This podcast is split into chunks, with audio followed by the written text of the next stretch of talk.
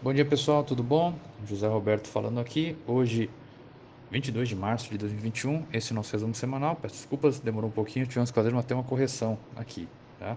Ibovespa fechou em alta de 1,8 pontos percentuais na semana a 116.222 pontos.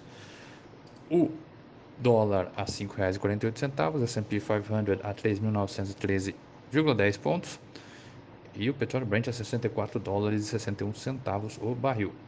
No Brasil, o principal ponto foi a elevação da taxa Selic. O Copom decidiu pelo aumento da taxa Selic de 2 para 2,75 pontos percentuais ao ano, sinalizando que manterá o ciclo de alta dos juros na próxima reunião em maio.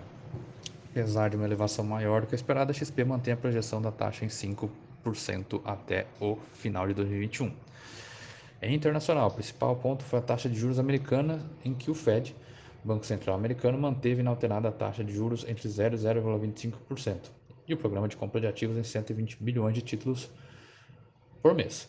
O Comitê Federal de Mercado Aberto, FONC, também elevou as projeções para o PIB e inflação americanas, porém indicou que os juros devem se manter a níveis baixos até 2023. A decisão levou a uma breve pausa na alta da taxa de juros dos Treasuries de 10 anos porém ela deve voltar a subir rapidamente, pressionando as bolsas globais. Uh, também em relação ao Fed, esse anunciou que não irá estender um alívio temporário na exigência de reserva de capital para grandes bancos. Grandes bancos. O afrouxamento da regra foi implementado durante a pandemia e permitiu que bancos excluíssem as treasuries para o cálculo da taxa de alavancagem suplementar para acalmar o mercado de títulos durante a crise e encorajar empréstimos. Em relação ao Covid-19 na Europa, os mercados europeus voltaram a se preocupar com a elevação de novos casos de coronavírus e com o ritmo de vacinação na região. Países como Itália e França implementaram novas medidas de restrição para conter o vírus.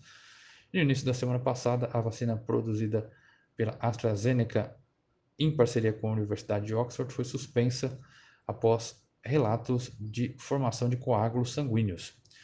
Porém, ela voltou a ser liberada na quinta-feira após a Agência Europeia de Medicamentos reafirmar sua segurança. O que, é que a gente espera para a semana? No Brasil, semana vai ser marcada pela divulgação do IPCA 15 referente a março, resultado do setor externo de fevereiro e arrecadação federal, federal também de fevereiro, além da alta ata do Copom referente à reunião dessa semana e o relatório trimestral de inflação que também são é publicado pelo Banco Central. No cenário internacional, destaques da próxima semana serão a divulgação de PMIs industriais e de serviços referente a março na zona do euro e nos Estados Unidos, além do discurso do presidente do Fed, Jerome Powell, após decisão de política monetária essa última semana. Também teremos a divulgação da decisão de política monetária na China. Ok, pessoal? Agora sim, excelente semana para todos. Dúvidas, estamos à disposição.